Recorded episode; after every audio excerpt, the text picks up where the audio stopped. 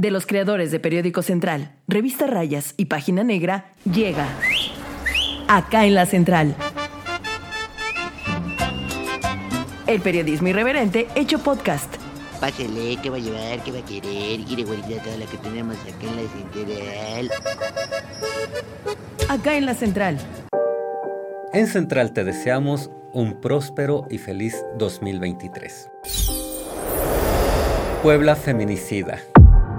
Así han transcurrido los primeros días de Sergio Salomón Céspedes como gobernador de la entidad poblana y festejamos el Día de Reyes. Esto te platicaremos hoy en las 3 de Central, acá en la Central. Solamente púchale y nos escucharás. El periodismo irreverente hecho podcast. Ahora sí, tía Mundi, deschóngate, ¿Yo reina por qué? chula. A ver, Jonathan Cabrera insiste en que yo me deschongue en video, en el Spotify, en todos lados. ¿No me deschongo lo suficiente? O sea, ¿quieres decir que soy un aburrido? Eres muy aburrido. Ay, Dios Muy mío. aburrido. Oye, pero ¿qué tal? Antes de iniciar, quiero felicitar a toda nuestra gente bonita, Bonita. que nos ve, adorados, lectores, televidentes, escu- radioescuchas, de Streamers. todo. Streamers, le- les deseamos un feliz 2023.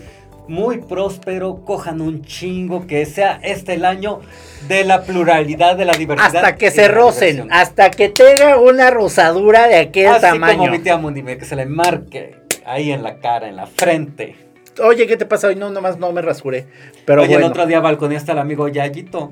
¿Por? Ya hasta dijiste así pesada la rosca, como la Ah, no, sí, así no dije. Dije que había unas roscas porque como ya estamos, ya saben, en esta semana de Reyes, uno sube alrededor de 3, 4 kilos, ya está dictaminado. El mexicano promedio sube 4 kilos, entre 3 y 4 kilos después del Lupe Reyes, del maratón Lupe Reyes. Entonces ya estamos por acabar, amigo. Yo na- nada más otra rosca y nos vamos. Otra rosca y nos vamos, pero directito a la clínica de la diabetes, tía Mundi. Oye, sí. Tanta pinche azúcar no mames. Con la pura ensalada de manzana me bastaba para la diabetes.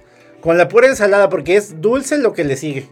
Pero bueno, dulce, lo que no está dulce es el arranque que está teniendo este 2023 para, pues, para el tema de la seguridad en Puebla, Dios mío. ¿cómo Oigan, pues, tan feo, tía? Fíjense que nosotros, ahora sí que nos fuimos, ustedes se- no se dieron cuenta, pero Central tuvo sus, sus eh, acomodos para que no los dejáramos desinformados. Y entonces, eh, seguramente usted vio regularmente el trabajo de Central como si nada, ¿no? Entonces, y así como ocurría, eh, pues estaban saliendo mucha información porque la noticia no descansa, bien lo dijéramos. Y eh, el primer caso que yo creo que fue el que provocó que nos sacudiera con pues, pues, todo este tema eh, de los feminicidios fue uno de los últimos que ocurre en el 2022 en vacaciones de esta empresaria peruana esta Wendy Helen que aparte Wendy. muy conocida fíjate entre entre la gente dedicada al Facebook y a las ventas todo esto porque era una chica muy movida, una pues empresaria muy movida y lo que ocurrió es que ella tenía su tienda casi casi de estos artículos de Shane, de esa tienda de electrónica y aparte tenía una serie de ¿cómo se llaman estos este, salones de belleza? Acababa de abrir uno en Sonata. La, chica había venido a vivir de Perú a México, vivía en Chignahuapan, allá conoció a quien era su pareja. Los dos se vienen para Puebla, hay un problema por ahí, a ella le va muy bien, abre un salón en Cuautlancingo, eh, estaba abriendo otro más en Sonata. Y después de la inauguración de su salón en Sonata, por allá de, no me acuerdo qué, qué día fue de diciembre, al otro día, el 13 de diciembre, desaparece. Es más, hasta dieron el reporte de que la última ropa con la que la habían visto había sido con la que aparecía en el corte de listón de su salón de ¿Y ¿Qué fue Sonata. lo que sucedió? Pues mira, ¿qué ocurrió? Que un que su pareja, originario también de Chignahuapan, eh, eh, identificado, si mal no recuerdo, como Darío, acá está, lo Ah, tenemos eso los está datos. bien chacal el Darío. Ay, Jonadab. No mames. el, eh, ¿Qué es lo que ocurrió? Que, pues, deriga- derivado de los actos de investigación, el mero 24 de diciembre de 2022 se ejecutó la orden de aprehensión en contra de este hombre, Darío N., que eh, está acusado por el delito de desaparición de persona cometida contra particulares, o sea, en contra de, esta, de Wendy. Helen. ¿Qué es lo que ocurrió? Que él se llevó el cuerpo a una zona de Tlaxcala. Todavía no han revelado como más detalles. La fiscalía ha sido como muy, muy este, Cauta. específica y cauta. Hasta una rueda de prensa que se dio a Bueno, pero a ver, pero ¿qué fue lo que pasó? ¿Por qué hace esto Darío N? Pero también, amigas, fíjense, miren, así como a mí, a muchos les gustan este tipo de chacales, nomás son para una noche. Bueno, pues era su pareja. El hecho es que eh, la fiscalía lo que realizó pues fue una serie de investigaciones que los llevaron a encontrar a este hombre como responsable porque pues él habría, eh, pues llevaron a cabo alrededor de 70 actos de investigación. El cuerpo apareció en una zona cercana entre Tlaxco y Apizaco porque este hombre iba para Chignahuapan cuando, teni- cuando quería fugarse y eh, pues iba a regresar a su tierra. Eh, fue un tema de celos, básicamente, un tema donde pues eh, ella le estaba yendo muy bien y él en un arranque pues de estos... De o estos sea, machismo. Machismo como tal, violencia O sea, machista. No soporto que. O sea, encima de que lo mantenía al huevón este, no soportó de que, que le fuera bien a ella y a él no. ¿no? Pues no vamos a decir que lo mantenía, pero algo así ocurrió. Y el segundo caso que nos vino a Ah, bueno, partir pero el queso... de, Wen- de Wendy Helen tuvo que venir su familia desde Perú. ¿no? Sí, a hacer una manifestación, vinieron, hicieron, eh, prácticamente tomaron unos momentos la fiscalía por fuera de la fiscalía, hicieron una movilización fuerte. qué, o sea, neta, ¿Qué horrible, qué feo, porque además la familia lejos, ella acá sola, ¿no? Y ella eh, viene en busca de un sueño, de una oportunidad, y pues, lamentablemente eh, termina así su historia, y luego la familia con toda la incertidumbre. Si de por sí te da incertidumbre saber que tienes un familiar muy, muy lejos, Muy lejos, de imagínate. él, eh, sí es muy triste. El ¿no? hecho es que este caso no está siendo investigado por feminicidio. ¿Por qué? Porque el cuerpo lo encuentran en Tlaxcala. Entonces, digamos que en todo caso le toca eh, en esa parte a las autoridades de Tlaxcala. Y Puebla solamente está iniciando, eh, digamos, Está cooperando. Está cooperando, pero está llevando el caso por desaparición cometida por particulares. Agravada. O sea, ya sabemos, ya sabemos cómo está la cosa en Puebla, que les da miedo casi casi registrar más Pero- pero feminicidios. que- Pero, a ver, que no les dé miedo, al contrario, chingado, que se vea que, que realmente están, Díselo al fiscal. amigo fiscal. Gilberto Higuera. Gil- Gilberto Higuera, por favor, o sea, que no te dé miedo. Miedo te debería de dar que haya más mujeres muertas, Bueno. que haya más mujeres desaparecidas. Eso sí nos debe de dar miedo. Eh, pues que total es una realidad lamentable que está ocurriendo en Puebla. ¿Qué podemos hacer para que ya no suceda esto?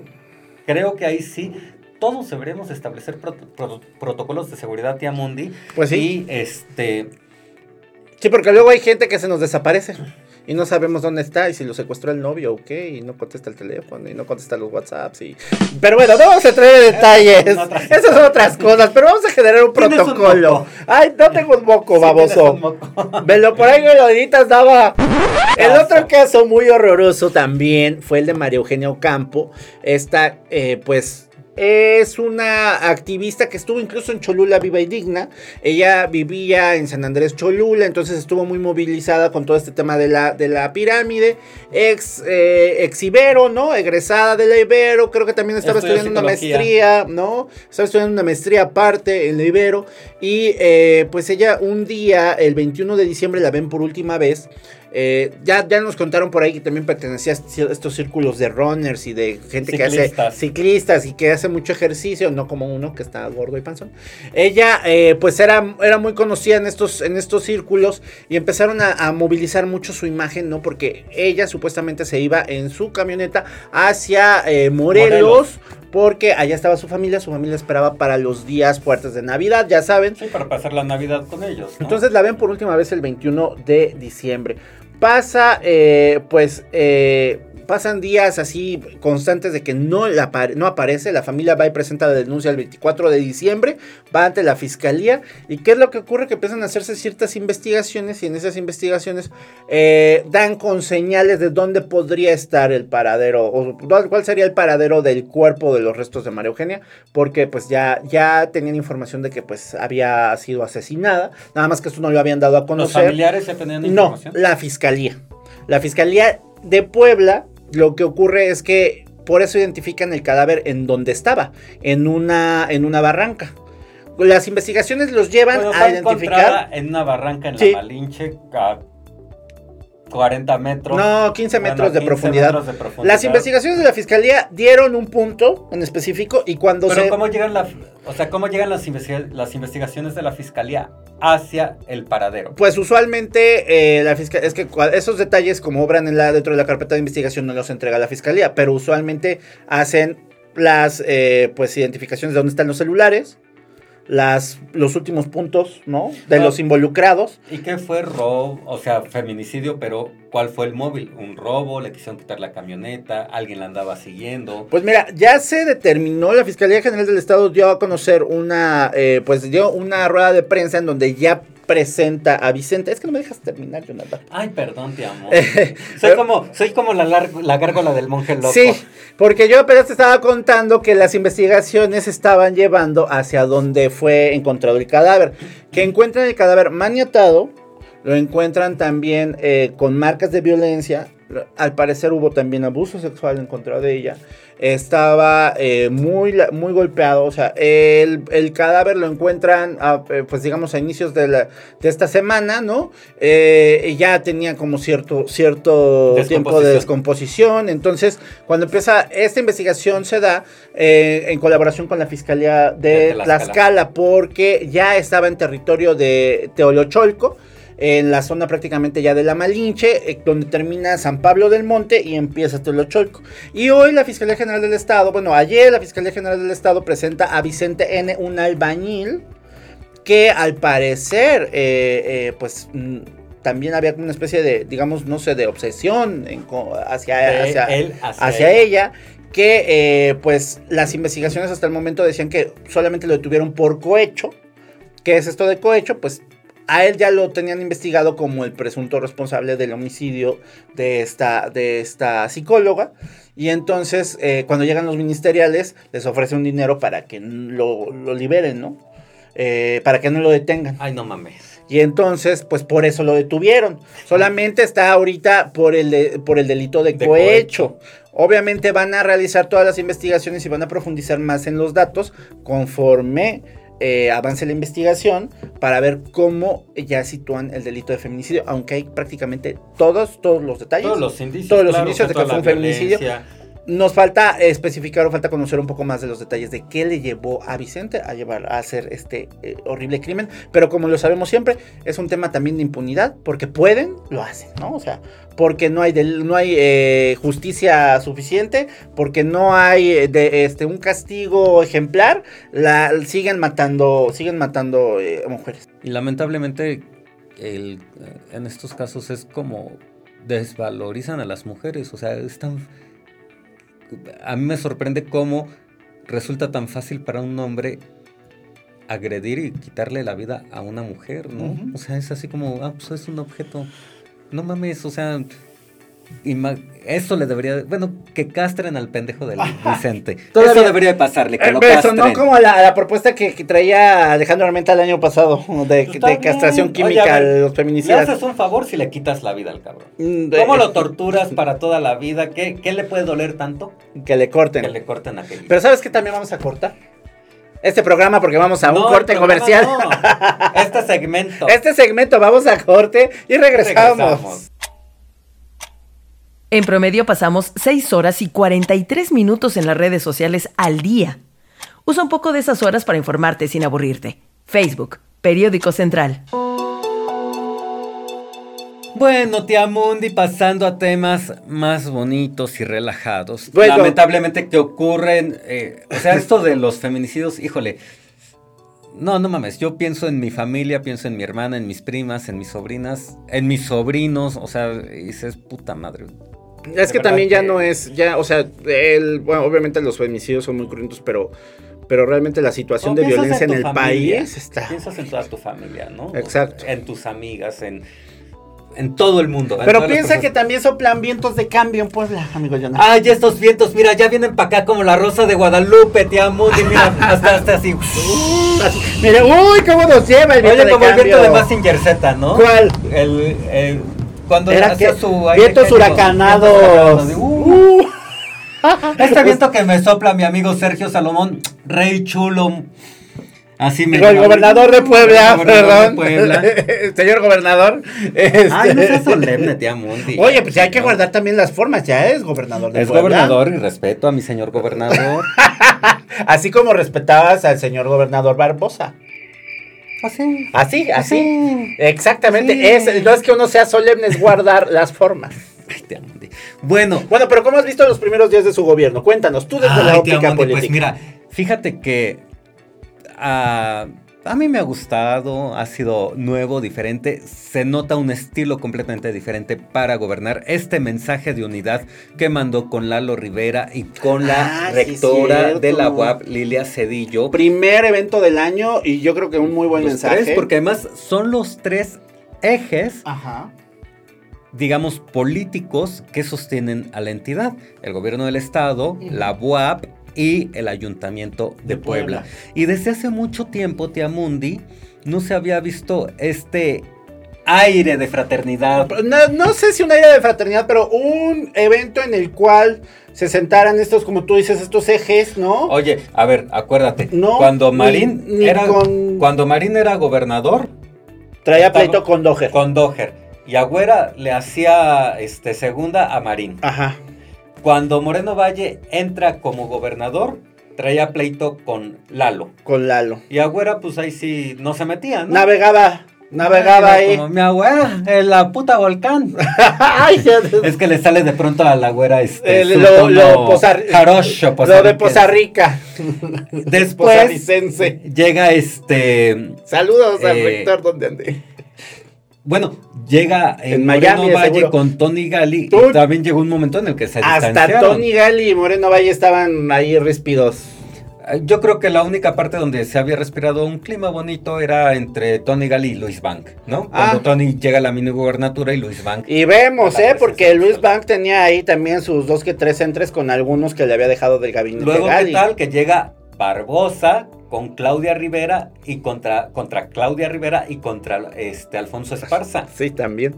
O sea, sí hubo, sí, bueno, eh, oye, ahora que lo pones así, sí está muy Y escandaloso, luego ¿eh? Barbosa contra Milalito Bebé, Rey Chulo. Pero no, nunca anduvieron así como agarrados del chongo. Pues ya no hasta en su último informe. No, pero. Ay, Bueno. mira, ay, sí, Bueno. la neta. Eh, También mi Barbosa era bien especial. sabía, como- sabía cómo meter como amanecía. Imagínate, es así como la tía Mundi. Un día está bien dicharachera y te echa desmadre. Y otro día te mienta la madre. No es cierto. No es cierto, No, público. Yo usual, a ver, perdónenme, pero yo usualmente soy jetón. O sea, ya dicharachero y eso se me agarra de buenas. Ya es como. Eh, fíjate que por eso me caía bien el güey.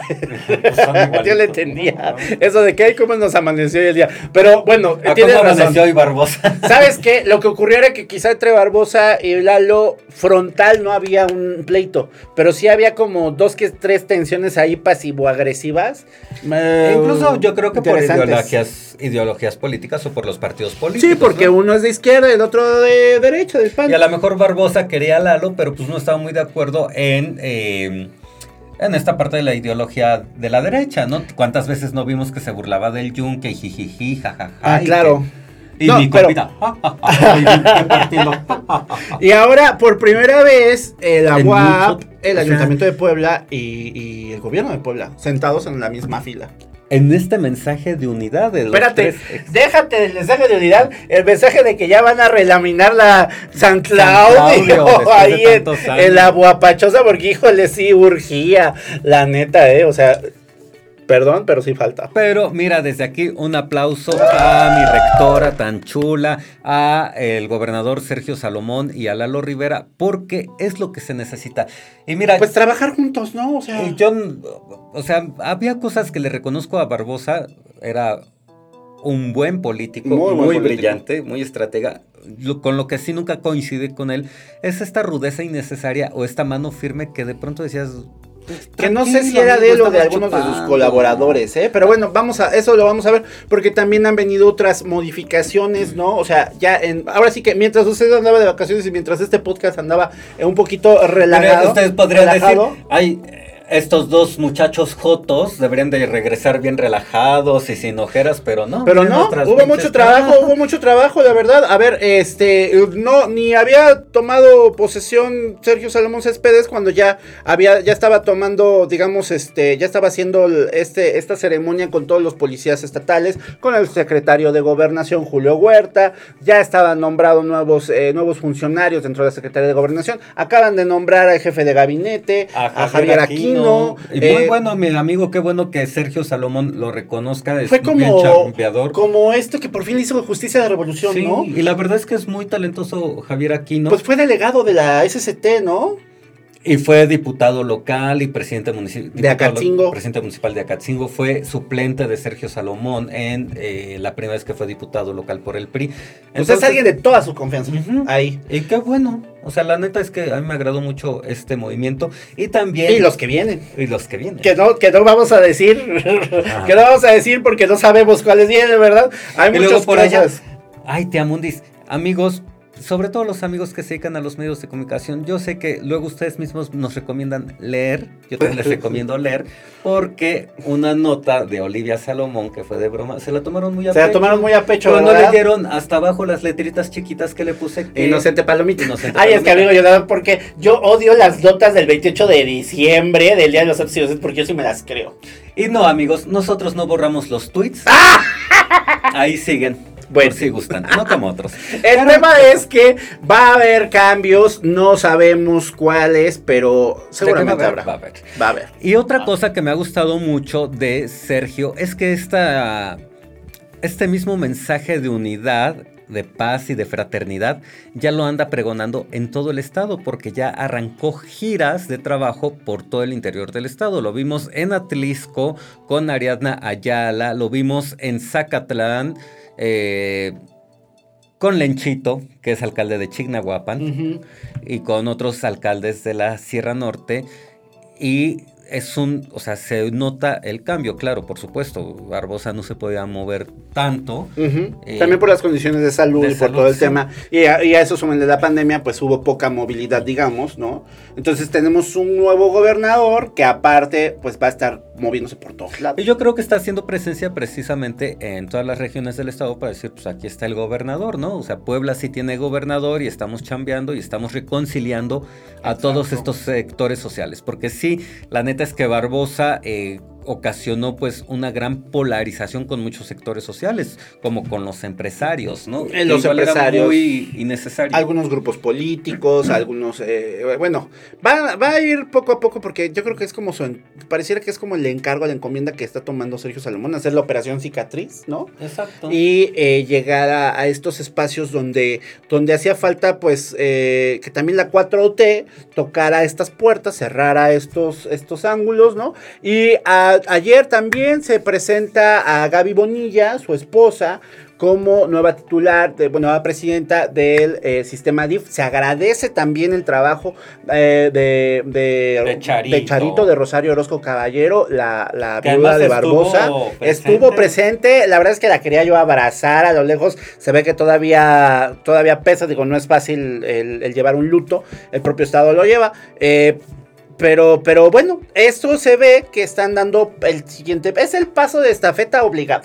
Sí. Porque aparte a Gaby Bonilla le va a tocar ser la cara bonita, la cara amable, la cara agradable del gobierno con las personas. Lo que sí, fíjate que a mi Julio Huerta me lo andan paseando por todo el estado. También, eso vi en tu sopa. columna, eso vi en tu columna. Oye, a ver, hay que decirlo, Julio Huerta no le encantaba estar, o sea, si tú lo veías incluso en los, en los eventos, él como, como pues finalmente pues, más estratega, más dentro del asunto de, de gobernación, no le encantaba estar como al frente. Y eso en los eventos desde siempre. Cuando ya lo ponen eh, como secretario de gobernación y tiene que dar la cara, pues no hay de otra, ¿no? Y qué bueno que lo estén. Tú, o sea, tú estás queriendo decir que lo, lo están, están ahí moviendo para alguna candidatura. Pues mira, yo. Ya ves que dicen que cuando el río suena es porque agua lleva. Digo, me da Ah. mucho gusto verlo por todos lados a mi Julio Huerta, porque lo conocí. o Pero sea, ya lo dijo no- el gobernador, ahorita están enfocados en trabajar, no hay corcholatas, No hay Leona. corcholatas, ya dio sí. la- el manotazo a la No, fregada. claro, no, no hay corcholatas, pero pues, mira, ¿a quién no le dan pan que llore? No, ¿verdad? Entonces, pues sí, bien, andan. el ya manotazo sale- fue para otros y otras que andaban muy. Ya anda, bocones. este, ya, es que mi Julio Huerta ya sale en todas las fotos, te amo. Qué bueno, es secretario de gobernación, ni modo que no. Ya salen todas las fotos, Le ya toca. por aquí, que por allá. Ya hasta le va a hacer como Willy ahí asomándose. Va a ser, ¡Salí en la foto! ¿Y qué crees? Fíjate, es. Yo no sabía. eh, no lo conocía, obviamente, solo sabía que era el primo del gobernador, pero en la Secretaría de Gobernación y los delegados de la CEGOP le dicen el animal electoral. Ay, caray. Yo hasta dije, cuando me dijeron, y eso me lo contaron porque hicieron una pausa, dijeron el animal. Es que cuando. Ah, Es que Jonadab hace unas pausas cuando habla del animal. Dije el animalón, ¿o qué? El animalón, sí, dije, ay. El, O sea, como el monstruo de la política. El monstruo de la política. Como el otro de la política de Tehuacán, que también dicen que anda muy mal de salud. Ah, sí, el monstruo. Pero Álvaro la triste. Esperemos este se mejore. se recupere. Pero el caso es que, y en efecto, ahora que lo pensamos, Julio Huerta fue el encargado de toda la movilización para, eh, eh, Para la, para la designación de la dirigencia estatal de Morena y el acarreo para elegir al nuevo Consejo Político Vamos a de decirle Morena. movilización. Para que no movilización. Pero qué tal también si nos movilizamos, pero a un corte y vamos Y por el último, por el último tema y regresamos. Podcast hay muchos. El del verdadero periodismo irreverente está acá en la central. Síguenos en Twitter, arroba Central Puebla. Amigos, para los que se fueron al corte, estábamos diciendo aquí tras micrófonos que está recaro, recaro el día de Reyes. Las roscas. Oye, es que estaba leyendo que por ahí están subiendo alrededor los precios en un 30%, más o menos. Hay unas roscas que están en los 600 pesos. Hay unos, déjate la rosca, el juguete, los juguetes están subiendo de precio. Ya no, ya no te Entre van a poder traer tus 33 y Barbies, te van a 40. traer pura bárbara Mi del mercado. inflable. No, pura bárbara Diría mi del hermana, mercado. mi masajeador. A ver, cuenta, cuenta. Eso le pasa a la cabrona para andarme balconeando. Pues un día le regalan a mi hermana un consolador. ah, caray. Entonces lo tenía bien escondido. Ajá. Y mi ¿En dónde? En su closet. Ah, ok, ok, ok. Para que no lo No encuentren. vas a ver que llegue así Para que no lo encuentren los choquisaurios. Los choquisaurios Son son, sus mis- hijos. son sus hijos, mis sobrinos de cuatro años, son gemelos, son desmadre. Entonces, mi cuñado se compra un masajeador de esos de madera para quitar el estrés. de Ah, que ya. te pasan así, la Sí, chingada. esos que venden ahí en las Entonces, artesanías. entonces, este, un día mi hermana estaba platicando con mi cuñado y que la chingada, y mi hermana, ay, qué chingado masajeador, ¿de qué sirve? Que la madre porquería, que la chingada, porque mi hermano le decía, "Dame", mi cuñado le decía, Dame mi masaje", masajito. y mi hermana, es pendejada. Y ya la voy a tirar. Y mi sobrino le dice, mi sobrino de 10 años le dice a mi hermana, ay, pero si tú también tienes tu masajeador. Y mi hermana, ¿qué? Sí, lo encontré el otro día en tu closet. y mi hermana que se puso Mira, los mira, como rodillo. Grande, chingo grueso. Ay, Dios mío. Oye, Bueno, después del quemón a tu hermana, vamos a retomar esto del Día de Reyes y le van a traer juguetes. Seguramente, eso se van a estar más caros. Oye, o no le hagan como Arquímedes Ríos, que ya pensaba decirle a su hija que este, que los Reyes Magos son los. Entonces, Y es que están bien caros. caros. todo está bien caro. A ver, eh, es que la economía sí nos está. Vaya, hasta el chocolate. El leche, la leche con el chocolate. Ah. ¿Por qué? Yo Pues sí, para hacer, para, para que acompañe la rosca. La niña Mota compró este Carlos V en polvo. Con razón estaba bien pálido el chocolate. Saludos a mi. Besos, Te queremos. Pero bueno, si entonces usted va a ir a su partida de rosca, tome todas sus, eh, pues, pues todas sus precauciones. Hay, miren que hay pastelerías y panaderías. ¿Saben qué? Las de los hornitos salen bien buenos. No está usted apoyando necesariamente una franquicia, porque luego ya saben, no hay, no ah, falta el tío que dice, es que yo voy a llevar las de Empanis, que es muy buena. O la de Taggers, que están 600 pesos, pero también está muy deliciosa. La de la Segovia, y no voy a seguir dando comerciales de a gratis, por cierto. Este, pero así van diciendo. Y este, y por qué no, también vaya a buscar las de La los de la hornitos. esquina.